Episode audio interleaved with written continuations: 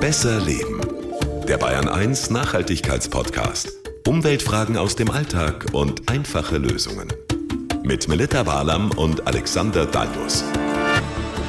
Wenn ihr euch auf eins verlassen könnt, dann, dass wir auch diese Woche für euch in Sachen Nachhaltigkeit unterwegs sind. Wir, das sind Melita Wahler und Alexander Dalmus im Podcaststudio. Und wir machen das ja auch deshalb so gerne, weil wir hier bei Besser Leben über alles quatschen. Ja, ja also alles, was in Sachen Umwelt wichtig ist oder vielleicht auch wichtig sein sollte. Jawohl, wie immer ohne Scheuklappen, ohne Tabus und nach Möglichkeit mit den richtigen Fragen, die natürlich auch von euch kommen. Ja, und diese Fragen kommen ganz wild durcheinander, weil zum Glück ja auch immer neue Podcast-Hörer hier zufällig mal reinstolpern. Ich habe gestern gerade wieder Fragen zur Mikrowelle und dann gleich hinterher zur Windkraft und dann zum Energiesparen beantwortet. Gott, du bist so fleißig. Danke dafür. Also dann habt ihr mal einen kleinen Überblick, was die Bandbreite von Besser Leben angeht. Und es freut uns natürlich, wenn gerade unser kleiner Aha-Effekt, den wir am Ende von fast allen Besser Leben Folgen haben, euch dann auch im echten Leben was bringt. Der Thomas aus Wertingen, das liegt im Landkreis Dillingen, der hat uns beispielsweise an besserleben.bahn1.de geschrieben, Danke für die super Folge über nachhaltige Geldanlage. Mhm, da hatten wir es das letzte Mal darüber, gell? Genau. Und der Thomas schreibt weiter, wollte schon die ganze Zeit für meine Kinder sowas machen. Dank euch weiß ich jetzt zumindest mal, auf was es ankommt und werde mich damit auch nochmal näher beschäftigen. Ja, und gerade das sollte man schon machen, weil eben jedem was anderes wichtig ist. Und das ist ja auch gut so. Wird mir gleich ganz warm ums Herz. Ja, könnte auch an der heutigen Folge liegen. ich glaube, da wird mir sogar ganz heiß. Es zieht von unten hoch. Ja, weil wir sind wie immer super aktuell. Gerade hat zum Beispiel der bayerische Ministerpräsident Markus Söder angekündigt, alle E.ON-Aktien des Freistaats zu verkaufen. Ja, da bin ich mal gespannt. Also wir sprechen da, glaube ich, von einer Viertelmilliarde hm. Euro. Da ist schon des Öfteren darüber diskutiert worden, aber diesmal scheint es ernst, weil der Erlös soll in den Ausbau von erneuerbaren Energien fließen. Insgesamt soll sogar eine halbe Milliarde Euro investiert werden, auch in den Ausbau von E-Ladesäulen. Aber du hast natürlich recht, vor allem in die Wasserstoffgewinnung zum Beispiel oder auch in äh, Photovoltaikanlagen auf staatlichen Dächern. Ja, dass da zu wenig drauf ist, das haben wir ja auch in unserer Folge über Photovoltaik kritisiert. Ja, hört da mal gerne rein später. Ein Teil dieser 500 Millionen Euro soll aber auch eben in die Geothermie fließen, also den Ausbau der Erdwärme. Ja, weil gerade da in dem Bereich, auch das gehört leider zur Wahrheit, ist in den letzten Jahren viel zu wenig geforscht und gefördert worden, jedenfalls auf Landes- und Bundesebene. Was waren es in Bayern? Ein bisschen was über 4 Millionen Euro in 15 Jahren. Also das ist laut zuständigen Wirtschaftsministerium, das ist eigentlich nichts. Also spricht jetzt nicht gerade, sage ich mal, für die Ernsthaftigkeit des bayerischen Energieforschungsprogramms für Tiefengeothermieprojekte. Ja, das hast du schön ausgedrückt. Und eigentlich waren es ja die Kommunen, also einzelne Gemeinden, ja. die sich da aus der Deckung gewagt haben, die überhaupt irgendwas investiert haben. Ja, die auf Erdwärme gesetzt haben und manche können sich angesichts der fossilen Energiepreise derzeit da auch auf die Schulter klopfen. Wir stellen euch einige dieser Projekte vor. Und wir reden darüber, worauf es ankommt. Ob das jetzt für alle Gemeinden in Deutschland in Frage kommt, was es braucht. Auch Menschen, die eine Vision haben. Und am Ende stellen wir euch auch eine Erdwärmepumpe für zu Hause vor. Viele Aspekte, viele Infos. Also dann graben wir uns mal ein. Los geht's. Die Faktenlage. Also bevor wir ans Eingemachte gehen, ist es vielleicht ganz gut nochmal rauszustellen, dass es gute und erfolgreiche Geothermieprojekte schon gibt. Wir reden da meist über hydrothermale Reservoirs, also mhm. Gesteinsschichten, die Thermalwasser führen, schon weit unten, also je nachdem so zwischen 400 Meter, aber auch bis zu 5000 Meter Tiefe. Das ist schon sehr, sehr weit mhm. unten. Muss aber nicht unbedingt sein, kommt immer drauf an. Auf jeden Fall, das kann man schon mal festhalten, ist Geothermie unabhängig von ja irgendwelchen Jahres- oder auch Tageszeiten. Also ganz anders als Sonne bei Photovoltaik. Diese Tiefenbrunnen lassen sich eben für viele Bereiche gerade auch bei der kommunalen Wärmeversorgung nutzen, also Fernwärme, Wohnungswirtschaft und auch im Bereich Industrie. Es gibt ja auch noch andere Formen der Geothermie, aber da kommen wir noch dazu. Positiv ist auch, dass das eine ausgereifte Technologie ist mhm. und in einigen Städten und Gemeinden auch schon angewendet wird. In Landau, in der Pfalz zum Beispiel oder auch in Neustadt Kleve, das liegt in Mecklenburg-Vorpommern. Und auch ganz viele gute Beispiele gibt es in Bayern. Ein Grund, warum zum Beispiel in Holzkirchen in Oberbayern das Becken im Hallenbad Batusa warm bleibt, ist, weil es nämlich mit Geothermiewärme beheizt wird über das dortige Kraftwerk. Werde ich jedes Mal dran denken jetzt beim Planschen. Und in Mittelfranken in Herzogenaurach zum Beispiel, da stehen Häuser, die mehr Energie erzeugen, als sie verbrauchen, dank Geothermie. Oder bei Altötting in der Tourismusregion in Salzach, da wachsen bald die Tomaten im Gewächshaus, auch im Winter. Geothermie macht's möglich. Und wir gucken noch nach Oberfranken, nach Bad Staffelstein. Da planscht man schon seit den 70er Jahren in heißem Thermalwasser. Mhm. Also das alles kann man mit Erdwärme erreichen oder hat man auch schon erreicht? Vielleicht nochmal wichtig zu Beginn, wie funktioniert das genau? Wie muss ich mir das vorstellen? Weil da bohrt man ja schon tief, tief, ja, ganz tief ja, also runter. Das, das meiste, das stimmt, davon passiert unter der Erde. Vorweg mal, es gibt die tiefe Geothermie, also die Kraftwerke auch. Da wird tatsächlich kilometertief gebohrt. Damit können dann auch ganze Stadtviertel mit Wärme versorgt werden. Und dann gibt's noch die sogenannte oberflächennahe Geothermie. Da geht's dann eher um kleinere Projekte, also zum Beispiel warmes Wasser und, und Heizung für ein Einfamilienhaus. Stichwort Erdwärmepumpe. Da reden mhm. wir noch drüber. Fangen wir mal mit den großen Dingern an, also mit Geothermiekraftwerken. Mhm. Wir haben ja gerade gehört, es gibt sie, aber welche Rolle spielt die überhaupt in unserer Energieversorgung? Ja, tatsächlich ist also diese tiefe Geothermie bei den erneuerbaren Energien sowas wie ja, der kleine Cousin, den man irgendwie immer vergisst einzuladen. Oh. Dabei gäbe es wirklich ein großes Potenzial, mit eben diesem heißen Wasser aus der Tiefe zu heizen. Ja, aber wie so oft in letzter Zeit, äh, finde ich, ist es wichtig, das nochmal rauszustellen. Das billige Gas aus Russland, das war eben bis 2022 immer leichter zu bekommen. So ist es. Ja. Und so sehr wir jetzt auch derzeit unter den extrem hohen Energiepreisen stöhnen und so bitter das auch ja bei den meisten Nebenkostenabrechnungen noch wird, also man kann wirklich nur hoffen, dass da aus der Not sowas wie ein Katalysator für erneuerbare Energien entsteht. Mhm. Ich will ganz ehrlich sein, also Geothermie hm. war bisher jetzt nicht das Erste, was mir bei erneuerbaren Energien angefallen ist. Ja, und es wird sich jetzt vielleicht auch nicht sofort ändern, aber das Fraunhofer Institut sieht große Marktpotenziale für Geothermie in Deutschland, so von etwa 70 Gigawatt. Das mhm. ist jetzt mal damit man so eine Vorstellung hat, etwa die Leistung, die die Bundesregierung, Achtung fürs Jahr 2045, mit Offshore-Windanlagen, also vor der Küste, erreichen will. Gar nicht mal so wenig. Nee, nur weil es eben stiefmütterlich bisher behandelt wurde, heißt ja nicht, dass in Geothermie kein Potenzial steckt. Was haben wir jetzt in Bayern jetzt mal? Der Anteil der Geothermie an der Wärmeerzeugung, wie viel macht das aus? Bislang eigentlich kaum erheblich. Also bis 2020 lag der Anteil von Geothermie so bei einem halben Prozent Was? an der Wärmeerzeugung in Bayern. Beim Strom noch weniger nur 0,2 Prozent. Oh, das ist ja mal gar nichts. Ja, und dabei ist Bayern eigentlich sogar der Vorzeigestandort für Geothermie in Deutschland. Boah, also dann gucken wir jetzt da mal genauer drauf. Der Stand der Dinge.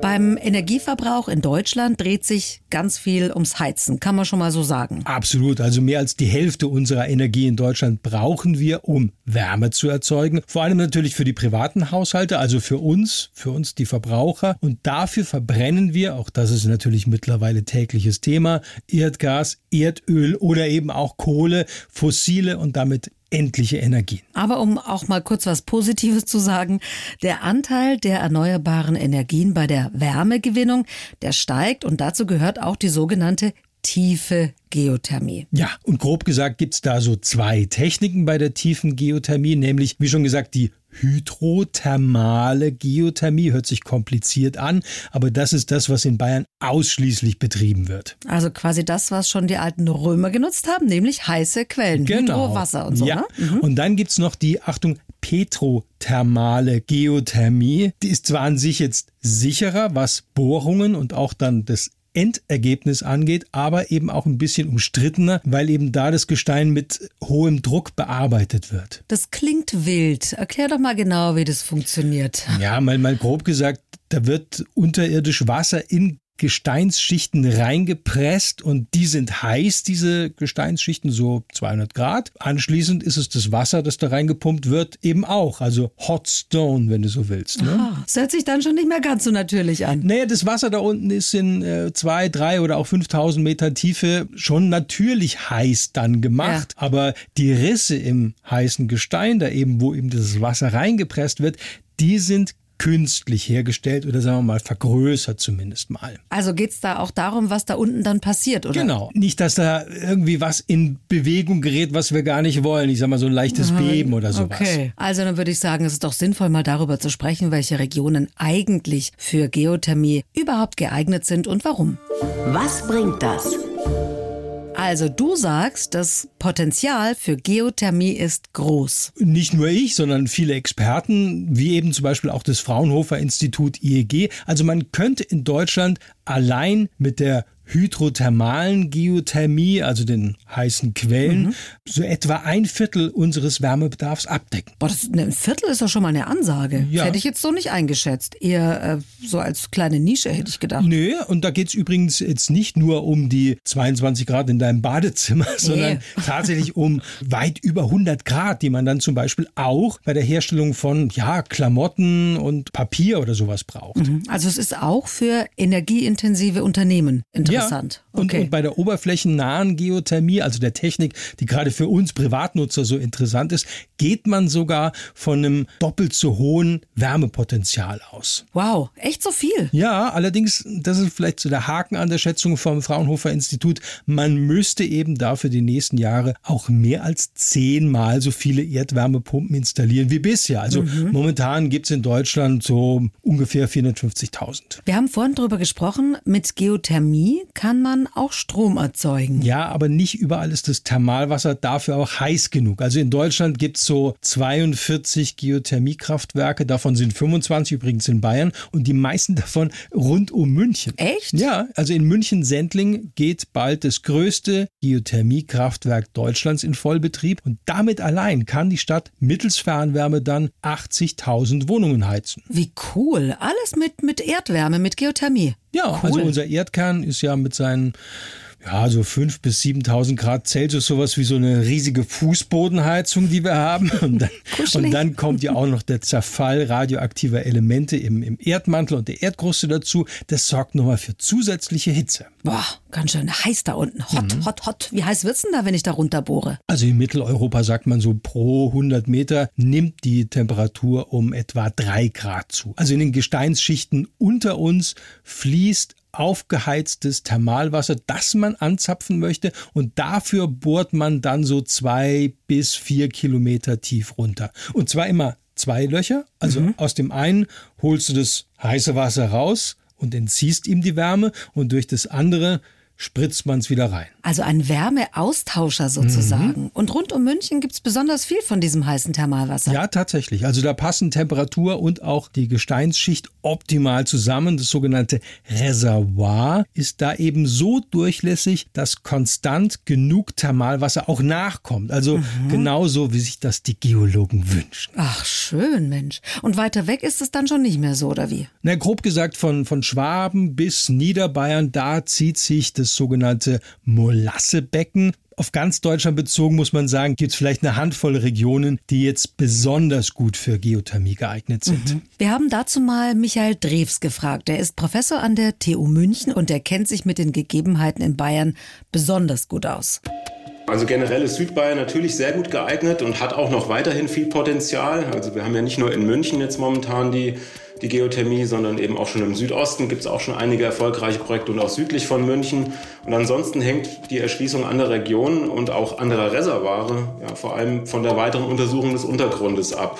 Das gilt sowohl für Nordbayern als dann auch eben äh, für Südbayern. Also hier gibt es ja noch äh, durchaus Flecken auf der Landkarte, wo wir eben noch keine Geothermieprojekte haben. Und da würde es sich schon lohnen, den Untergrund erstmal weiter zu untersuchen, um eben festzustellen, ob man dort eben auch noch Geothermie betreiben kann. Also das heißt, da müssen dann einfach auch noch mehr Informationen gesammelt mhm. werden, damit man das Potenzial besser abschätzen kann. Wobei, also generell hat man speziell jetzt in Südbayern wirklich sehr, sehr gute Erfahrungen mit den Bohrungen gemacht. Also von 30 Versuchen ist man da 25 Mal erfolgreich gewesen. Ja, zum Glück. Ja, kann man so sehen. Denn so eine Bohrung alleine kostet um die ja, 10 Millionen Euro. Also auch ein ziemliches Risiko. Vor allem, weil sich Probebohrungen keiner leisten kann. Also vorher wird immer der Untergrund so gut wie möglich natürlich untersucht, aber eine Erfolgsgarantie gibt's nicht. Also Problem ist auch, die Stadtwerke können sich nicht auf Ausfall versichern.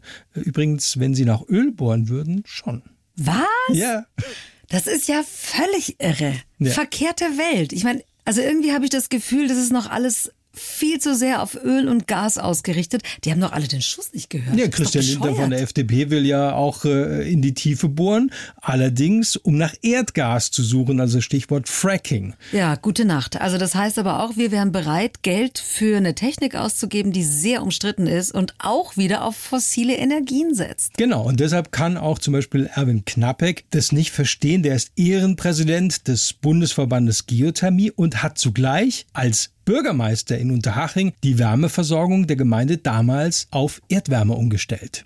Also sie ist immer vorhanden, 24 Stunden am Tag. Und ich verstehe es nicht, warum man da nicht so ohne weiteres reingeht. Ich kann es nur aus wirtschaftlichen Gründen verstehen. Man erzielt natürlich jetzt nicht sofort hohe Renditen mit der Geothermie, die ich mit dem Gas natürlich erzielen kann. Aber was bringt mir das ganze Geld, wenn am Schluss das Klima kaputt ist? Und weil die Renditen eben nicht zu hoch sind, haben wir schon eingangs gesagt, finden sich in Deutschland fast nur Kommunen, die eben in Geothermie investieren. Oh Mann, ey. Na, immerhin. Ah, Wahnsinn. Was kostet sowas? Nur damit man mal so eine Vorstellung davon bekommt. Also für um die 30 Millionen Euro kriegst du ein Geothermiekraftwerk. Kostet aber eher mehr, würde ich sagen, mittlerweile. Dazu kommen noch hohe Wartungs- und Reparaturkosten. Also allein so eine Förderpumpe kostet eine Million und die hält im Schnitt nur drei Jahre.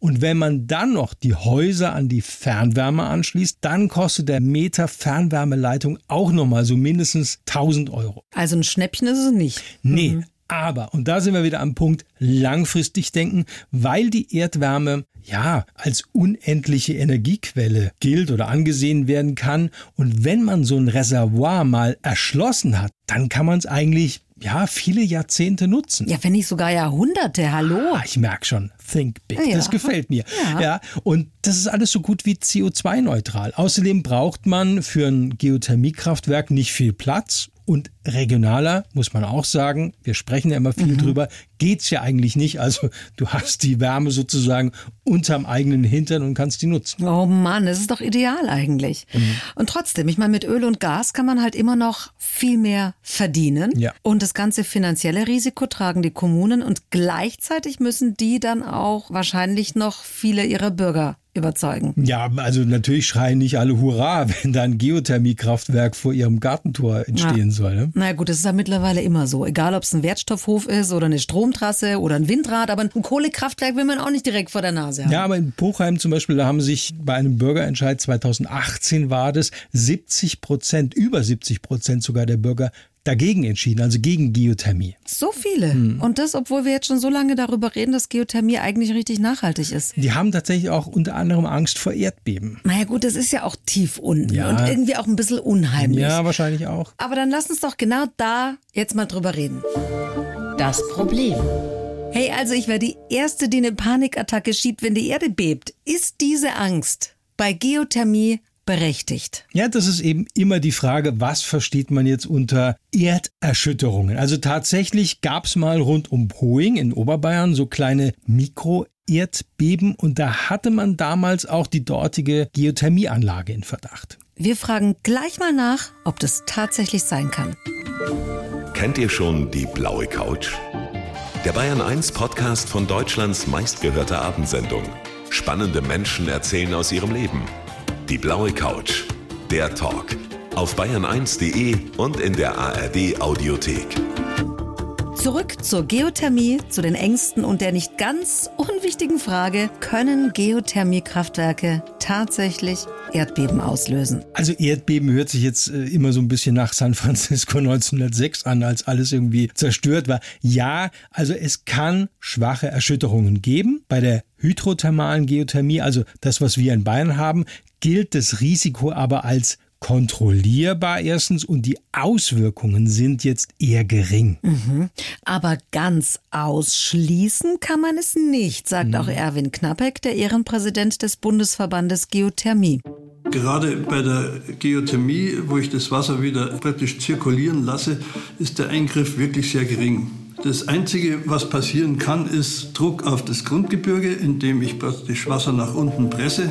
Und dieser Druck auf das Grundgebirge löst leichte Beben aus, die in der Regel unter einer Magnitude von drei sind. Also nur sehr sensible Menschen spüren ein Erdbeben einer Magnitude 3 und was hier in der Gegend von München passiert ist, das waren Erdbeben mit 2,1, 2,4, äh, die nur wirklich keine Verwerfungen bringen. Und Trotzdem haben viele Menschen bei der Polizei angerufen, Gläser haben im Schrank vibriert, Hängelampen leicht gewackelt. Aber es gab auch im Anschluss ein Gutachten und da konnte jetzt kein direkter Zusammenhang mit den Bohrungen im Poing damals festgestellt werden. Also man muss fairerweise auch sagen, jedes Jahr gibt's Geothermie hin oder her, so etwa 200 leichte Erdbeben in Bayern und die meisten spüren wir gar nicht. Ich nehme an, man versucht trotzdem, hausgemachte Beben so gut wie möglich zu vermeiden. Ja, absolut. Also indem man zum Beispiel möglichst wenig Druck ausübt, das ist ein Teil. Da hat man auch dazugelernt, man überwacht den Boden viel besser, zum Beispiel mit so einem Erdbebenmessnetz der LMU in München. Die haben so rund um die bayerischen Geothermieanlagen ein dichtes Netz an Messstellen geschaffen und die sind sehr sensibel eingestellt, sodass man eben auch bei Bedarf ganz schnell reagieren könnte. Also die haben dann Auge drauf, das ist gut. Ja. Jetzt haben wir bisher eher übers Heizen gesprochen. Lass uns doch mal einen Blick auf die Stromgewinnung werfen. Ja, ist bei den aktuellen Preisen sicher nicht schlecht. Gut zu wissen. Du hast vorhin gesagt, nicht nur Wärme kann man aus der Tiefe gewinnen, sondern auch Strom. Wie macht man aus heißem Wasser Strom? Also dafür muss das Wasser tatsächlich besonders heiß sein, über 120 Grad. Aber in Bayern funktioniert das schon bei manchen Bohrungen. Also dann wird mit der Hitze Wasser oder eben auch eine andere Flüssigkeit verdampft und mit diesem Dampf wird dann eine Turbine angetrieben. Und bringt das unterm Strich dann auch richtig was? Ja, also noch ist es eher so ein, ich sag mal, netter Nebeneffekt bei der Wärmegewinnung. Also Strom kann man mit anderen erneuerbaren Energien im Moment zumindest mal noch ja, viel rentabler gewinnen. Damit ich mal einen Vergleich habe? Ja, also die Kosten, um eine Kilowattstunde Strom zu erzeugen, liegen selbst im besten Fall derzeit, wenn alles stimmt, bei den Rahmenbedingungen noch über Wind- und Sonnenenergie. Okay, also dann ist Wärme das größte Plus bei den Geothermieanlagen. Ja. Aber so hoppla hopp geht es natürlich jetzt auch nicht mit neuen hm. Geothermiekraftwerken, oder? Nein, also dabei würden viele Stadtwerke und auch einige Industriebetriebe jetzt unbedingt wollen, aber bis so ein Kraftwerk steht, es braucht seine Zeit, so fünf Jahre rechnet man. Und äh, gerade weil wir dabei sind, das Fachpersonal ist auch knapp. Mhm. Also das bedeutet, wie bei vielen Dingen momentan, das müsste man jetzt anpacken und am genau. besten jetzt gleich eine entsprechende Ausbildung anfangen. Ja, wir brauchen nicht nur eine Stromwende, sondern auch eine Heiz- und, und Wärmewende und zwar hin zu erneuerbaren Energien, sonst klappt das alles nicht mit unseren Klimazielen. Also ob bei mir in der Nähe ein Geothermiekraftwerk steht, das kann ich sowieso nicht beeinflussen und das dauert ohnehin, bis sowas überhaupt steht. Ja, aber wenn ich mir jetzt sowieso überlege, eine neue Heizung einzubauen, warum nicht auch mit Wärme aus der Erde? Gibt es neue Ansätze? Heizen mit Erdwärme, ist das tatsächlich so ein Trend? Die Nachfrage nach Erdwärmeheizungen hat sich in diesem Jahr zumindest mal vervier- oder sogar verfünffacht. Also die Fachbetriebe sind jedenfalls gut ausgelastet. Hui, also als Mieter äh, kommt es sowieso nicht in Frage, da musst du nehmen, was da ja. ist. Aber wie funktioniert das? Ich meine, ich selber als Privatperson kann ja nicht hinterm Haus 5000 Meter tief bohren für 10 Millionen Euro. Nicht? Naja, gut. Nein. Nein, musst du auch nicht. Also Erdwärme im Garten funktioniert etwa so. Im Boden werden Leitungen verlegt. Das sind je nach System sogar nur ein Meter unter der Erdoberfläche, aber es können auch mal über 100 Meter tiefe Leitungen sein. Hui, also doch so tief. Ja, und da unten erwärmt sich die Flüssigkeit in den Rohren. Also der Temperaturunterschied ist jetzt natürlich nicht so hoch wie 5000 Meter Ja. tief, aber es reicht zumindest mal, um in der angeschlossenen Wärmepumpe so ein Kältemittel zu verdampfen und das wird dann im Anschluss verdichtet, ja, und dann wird's heiß. Also das kannst du dir so vorstellen wie, wie bei einer Fahrradpumpe. Wenn du da pumpst und die Düse zuhält, dann wird's Dann wird es auch, auch, heiß. warm. Ja, genau. Stimmt, jetzt wo du sagst. Also da macht man sich die Physik zunutze. Ja. Smart. Mhm. Aber kann ich da einfach bohren, wenn ich das machen will? Natürlich nicht. Also da gibt's Beschränkungen. Da geht's ja auch um Trinkwasserschutz zum Beispiel. Kannst du nicht einfach da ein Loch buddeln. Ich weiß ja nicht. Ja, aber einen ersten Überblick kannst du dir zum Beispiel über den Umweltatlas Bayern holen und ohne Wasserwirtschaftsamt und natürlich auch Geologen geht da gar nichts. Okay, und wenn der Geologe und das Wasserwirtschaftsamt mir das Go geben und ich einen Handwerker Mhm. gefunden habe, was brauche ich dann noch, um Erdwärme im eigenen Garten zu nutzen? Ja, manchmal ist tatsächlich der Platz das größte Problem. Also die Bohrungen dürfen nicht zu nah beieinander sein. Und wenn es in die Fläche geht, dann muss ein großer Teil des Gartens auch aufgegraben werden. Und dann sind wir schon wieder bei den verschiedenen Techniken, die es eben bei der Erdwärme gibt. Thomas Popp, der ist vom Verein Erdwärme Gemeinschaft Bayern und der berät Leute, wie man am besten die Wärme aus dem Grundstück nach oben holt. Und er erklärt uns das mal. Es gibt drei Systeme. Das ist zum einen die Grundwassernutzung. Das wäre die effizienteste Lösung. Hier kommt es aber auf die Qualität und die Quantität des Grundwassers an. Dann die einfach sicherste Lösung wäre die Erdwärmebohrung, weil ich hier ab 20 Metern Tiefe eine immer gleichbleibende Temperatur rauffördern kann. Und wenn ich jetzt einen großen Garten habe oder ich auch nicht bohren darf, dann ist der Flächenkollektor eine gute Lösung. Es ist teilweise auch ein wenig abhängig vom Geldbeutel. Der Flächenkollektor zum Beispiel kostet fast nur noch die Hälfte von der Bohrung. Und äh, der Flächenkollektor ist gerade am Land sehr beliebt, weil da Flächen vorhanden sind und äh, die Kosten für die Erschließung einer Wärmequelle verhältnismäßig gering sind. Guter Punkt. Was kostet mich der Spaß? Ja, also bei einem Einfamilienhaus musst du für die Bohrung mit Anschluss bis ins Haus schon mal so um 30.000 Euro rechnen. Also Boah, dann kommt noch alter mal Schwede. so Okay. viel dazu für die Wärmepumpe und die Heizungsrohre auch noch. Macht summa summarum 60.000 Euro. Mhm. Ganz schöner Batzen. Das musst du ja erstmal wieder reinholen. Ja, also je nach System und Aufwand amortisiert sich so eine Anlage nach 10 bis 20 Jahren, kann man sagen. Da spielen natürlich auch die Betriebskosten eine Rolle, klar. Die Wärmepumpe braucht ja auch Strom. Also wenn du damit heizt und dein Wasser erwärmst, kann man so im Schnitt ja mit 3500 Kilowattstunden im Jahr rechnen. Okay, da kommt äh, bei den aktuellen Stromkosten natürlich auch einiges zusammen. Da lohnt es sich aber mit dem Stromversorger zu reden. Viele bieten tatsächlich spezielle Wärmepumpentarife an und wer das Ganze sogar mit Solarstrom vom eigenen Dach oder mit warmem Wasser aus der Solarthermie kombiniert, der verbessert die CO2-Bilanz seiner Anlage nochmal deutlich.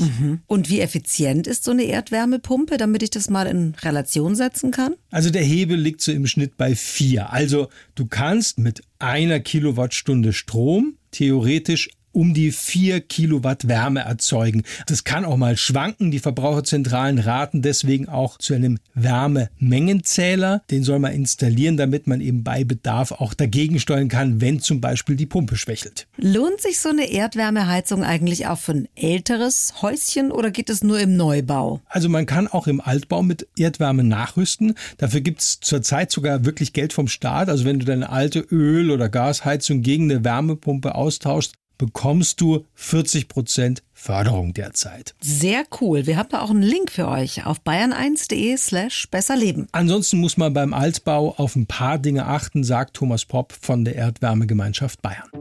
Zum einen muss ich gucken, komme ich auf das bestehende Grundstück mit einem Bohrgerät zum Beispiel drauf, um, kann ich die Baustelle einrichten. Muss ich die Heizungsanlage eventuell erneuern, also das heißt, passen die Verrohrungen und die Heizkörper noch zu diesem neuen System. Und ich sollte darüber nachdenken, ob ich die Gebäudehülle noch ein bisschen ertüchtige, also das heißt Dämmung, Fenster oder auch das Dach. Wenn das Haus äh, zu schlecht gedämmt ist, braucht die Wärmepumpe unter Umständen zu viel Strom, sagen nämlich auch die Verbraucherzentralen. Okay, das bringt dann dem Klima und dem Konto auch nichts. Nee, Erdwärmepumpen kann man übrigens auch problemlos mit normalen Heizkörpern kombinieren. Aber da sollte man vorher nochmal beim Heizungsbauer nachfragen und den drüber schauen lassen, ob die Heizkörper, die verbaut sind schon, wirklich auch groß genug sind. Also, ich fasse mal zusammen.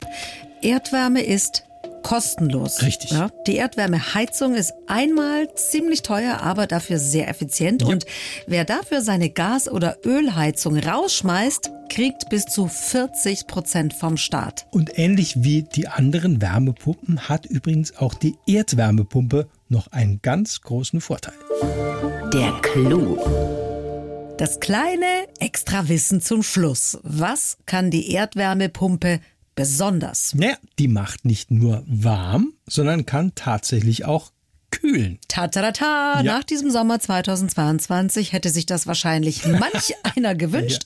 Statt teurer elektrischer Klimaanlage eine Wärmepumpe zum Abkühlen. Ja, was du dafür brauchst, ist eine Flächenheizung, also Fußboden zum Beispiel, Wand oder auch Decke, sagt Thomas Popp von der Erdwärmegemeinschaft Bayern. Und dann? Dann ist es im Prinzip so, dass ich im Sommer die Quelle umdrehe. Das heißt, ich entziehe nicht dem Erdreich die Wärme, sondern ich entziehe dem Gebäude die Wärme und schicke die quasi über den Wärmetauscher der Wärmepumpe in das Erdreich wieder zurück. Und weil wir im Erdreich Temperaturen um die 10 Grad haben und diese 10 Grad dann auch letztendlich so wieder ungefiltert im Gebäude ankommen, klimatisiere ich oder kühle ich mein Gebäude dadurch etwas nach unten. Wir sprechen dann auch im Innenraum von drei bis sechs Grad, die ich dann runterbekomme. Also, das ist dann eben nicht wie bei einer Klimaanlage, wo dir 16 Grad kalte Luft entgegenweht, sondern man hat einfach einen kühleren Boden. Ja, das kostet im Schnitt 2000 Euro mehr beim Einbau, ist aber tatsächlich eine besonders energiesparende Methode, um zum Beispiel seine Wohnung, aber auch ja ein ganzes Gebäude zu kühlen. Man braucht nur einen Bruchteil der Energie, die man eben sonst für eine teure Klimaanlage einsetzen müsste. Weil du das ansprichst, funktioniert das auch im Großen? Weil gerade so für Firmen oder Unternehmen müsste das ja echt interessant sein. Ja, da wird dann zwar teilweise eine andere Technik eingesetzt. Es gibt schon große Firmen in München, die zum Beispiel ihre Computerserver tatsächlich mit Geothermie Kälte runterkühlen. Schlau. Also, dass die Geothermie nicht nur heiß kann, sondern auch kalt. Das wusste ich nicht. Ja, und wenn es weiter so warm ist und wärmer wird, kann es gut sein, dass wir uns in den nächsten 100 Jahren sowieso eher ums Kühlen Gedanken machen müssen. bitte nicht. Aber wir machen uns Gedanken. Haben wir denn was vergessen? War da was nicht ganz klar? Eure Anregungen oder auch Fragen wie immer gerne unter besserleben.bayern1.de in unser digitales Postfach. Wir freuen uns. Natürlich auch schon auf nächste Woche. Und viele gute Umweltgeschichten gibt's da, nämlich da geht es um Mikroinitiativen, also genau das, wofür dieser Podcast, wofür Besser Leben steht. Im Kleinen viel erreichen. Dafür braucht's Ideen und natürlich auch Menschen. Menschen mit Visionen und auch Durchhaltevermögen, weil es flutscht ja nicht immer alles, was man sich so ausdenkt und erreichen möchte. Wir haben tolle Geschichten, tolle Projekte und natürlich tolle Menschen, die wir euch gerne vorstellen möchten. Umweltschutz, Nachhaltigkeit und Macher. Alles in einem bei Besser Leben. Wir freuen uns auf euch. Die Bayern 1 Premium Podcasts. Zu jeder Zeit, an jedem Ort. In der ARD Audiothek und auf bayern1.de. Bayern 1 gehört ins Leben.